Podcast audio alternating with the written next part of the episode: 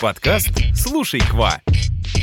Всем bonjour, bonjour! Это новый выпуск нашего подкаста. В этом подкасте мы не будем пересказывать грамматические правила, учить диалоги, потому что... Потому что здесь мы будем bavarder, болтать о тонкостях французского языка, культуре Франции и о том, как изучать иностранный язык системно и без выгорания.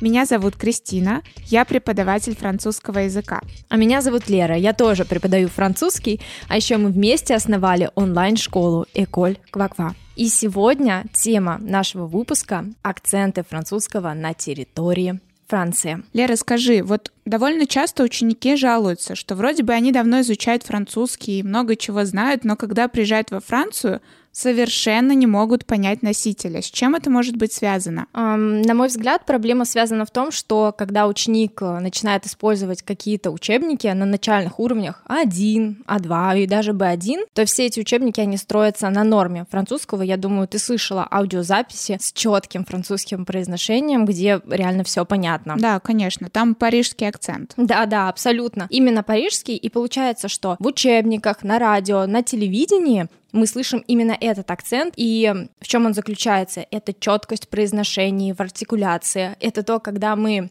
проходим что-то по фонетике, какие-то фонетические правила, правила произношения, и французы говорят именно так, как это было написано в учебниках. И здесь, знаешь, я хочу добавить такой интересный момент. Дело в том, что в этом акцент паризien есть сейчас такая тенденция, ты слышала про то, что носовой звук «н» он исчезает. Угу. А ты знаешь, на какой звук он будет меняться? На «э» носовой? Угу. Угу. Да, абсолютно верно. То есть, если сделать такой вывод, да, носовой э, он плавно перетекает, да, исчезает в вот в этот носовой э. И получается, что мы слышим эту норму на начальных уровнях, в учебниках. Пожалуйста, любые, наверное, методики французского языка, эдито, альтер эго, дефи или тенденса. А вот когда вы уже переходите на уровень B2, C1, там уже начинаются какие-то особые произношения во французском языке. Кстати, знаешь, когда я ездила на стажировку во Францию, вот как раз у меня был уровень B2, и я тогда оказалась в Лиле, и вообще меня пугали, что там будет э, довольно сильный акцент, который я не пойму. Угу. Но я с этим не столкнулась, и я ничего подобного не заметила. Но нужно сказать, что я думаю, все-таки зависит от э, местонахождения человека, где он живет, в городе либо в деревне, потому что один раз все-таки я столкнулась с этим О, произношением. Расскажи, а, я тогда жила в семье, и моя женщина, у которой я жила, она была, в общем-то, образованная, и у нее не было никаких там особых э, отклонений от нормы парижского акцента.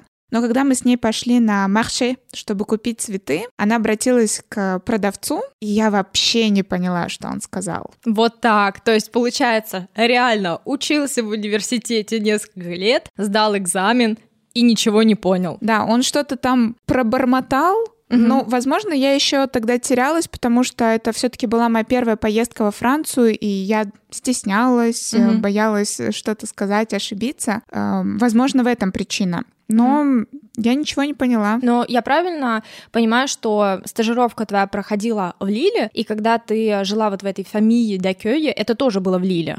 Да, тоже в Лиле. Ага, то есть мы можем чисто теоретически предположить, что ты не поняла того мужчину, потому что это был э, северный акцент. Да, скорее всего, так и есть. Мгм. И знаете, когда мы говорим о северном акценте, о его особенностях, мы должны понимать, что северный акцент его называют шти. Да, это пишется C-H-T-I. И знаете, наверное, может быть, вы слышали про фильм «Бобро пожаловать». Кристина, вот ты смотрела его? Да, Bienvenue chez по-французски. Да-да-да, абсолютно этот фильм. И знаете, в этом фильме а, что происходит? Мужчина, который жил на юге Франции, если я не ошибаюсь, в Марселе, ему пришлось переехать из-за того, что кто-то по работе его перевел на север Франции, и вот тут начинаются приключения, потому что южный и северный акцент, они отличаются. И я нашла на YouTube отрывок из этого фильма и предлагаю сейчас э, всем послушать для того, чтобы понять, а в чем вообще этот шти заключается. Да, Давайте. давай.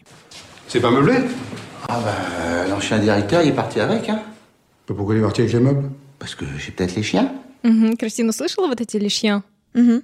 Вот этот прикол с собаками. Я довольно часто со своими учениками про это разговаривала. Действие происходит в квартире, и новый постоялец, он э, кричит э, некому Байолю, говорит, о, Байоль, стой, нет, нет мебели, где мебель? Что-то я не понимаю. И на это Байоль, э, тот человек, который как раз-таки живет на севере Франции, он отвечает, что прежний директор, он уехал со своей мебелью. И вот как раз-таки здесь мы слышим «parce que c'est peut-être les chiens», ну, Кристина Лещан согласись, что Лещан — это собаки, абсолютно это произношение. И фишка вот этого «шти» в том, что они вместо звука «с» произносят «ш». И этот человек, Байола, он хотел сказать «parce que c'est peut-être les siens». Les siens, вот этот вот pronom possessif. Да, это его мебель. Мгм, Да, абсо- абсолютно верно. Получилось, что он уехал с собаками. Мгм. Да, получилось, как будто он уехал с этими собаками. Кстати, помнишь Нормана? Мы по его видео делали даже отдельный курс. У него тоже было видео про шти и вообще про их культуру и особенности. Мгм. Да-да-да, я помню, поэтому вы можете э, вести тоже на YouTube Норман fait les vidéos, Все видео, как-то так у него называется, его канал.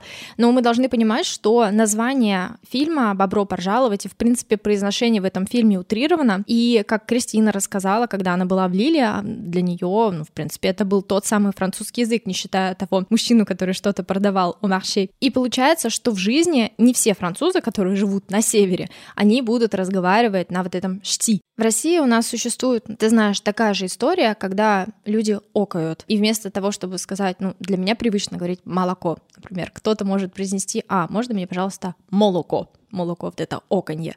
И э, не обязательно, да, если человек живет э, в другой области, что он будет говорить, например, с оконьем. А, кстати, есть ли еще какие-то другие акценты во Франции? Да, абсолютно верно. Во Франции существует огромное количество вот этих акцентов, и мне кажется, что их число примерно равно регионам, да, которые есть во Франции. Можно выделить норман, бретон, пикар, льоне. И давайте, наверное, поговорим немного о южном акценте и о его особенностях. И здесь нужно обратить свое внимание на то, что произносится иногда «э» на конце. Ну, ты знаешь, да, когда мы с учениками на наших курсах изучаем правила, «э» на конце никогда не читается. Потом во взрослой жизни они слышат все это и вспоминают тебя добрым словом. Да, такие, о, а что, вообще-то тут произносят «э» на конце. Но на самом деле, э, так скажем, норма французского языка, мы не произносим никогда «э» на конце. Но тут-то, да, южный акцент «здравствуйте», «bonjour». Дело в том, что а, это одна из главных особенностей произнесения вот этого «э» на конце, причем оно, знаете, такое довольно беглое. И плюс мы еще добавляем долготу, да, долготу, когда мы произносим дольше вот этот последний слог. В качестве примера приведу вам имя Жоэль. Жоэль, то с южным акцентом я попробую произнести, это звучало бы как Жоэло. Жоэло. Да, то есть эль на конце такое. Кстати, про южный акцент, Лер, может быть, ты помнишь, я занималась носителем, Мгм. с Сарой, Да-да. и она из Тулузы, и у нее был слышен южный акцент. А, подожди, а в чем это заключалось? Ну, например, э, в носовом, то есть если мы говорим «ça va bien», то вот этот конечный «э» носовой она произносила как «ça va bien», как-то А, так. Слушай, а да, дело в том, что еще в южном акценте в качестве особенности нужно добавить вот это деназализацион, когда носовой звук он исчезает, это что-то вроде ребенок enfant, и они скажут как анфан. Анфан. Ну, такого я не замечала у нее. Но я слышала это во всяких интервью, когда смотрела видео именно про акценты. И теперь давай мы с тобой перейдем к еще одному примеру. Дело в том, что существует э, слово сковородка. Да, сковородка на французском языке, а, которое пишется P-O, E, а, акцент circonflexe, L-E. Как бы ты произнесла это слово? Пуэлло. Пуэла. Дело в том, что вариант пуэла — это вариант северного акцента. А, ну, конечно, я же на севере стажировалась. Да-да-да, вот именно пуэла, вы представляете, произносим через звук «э».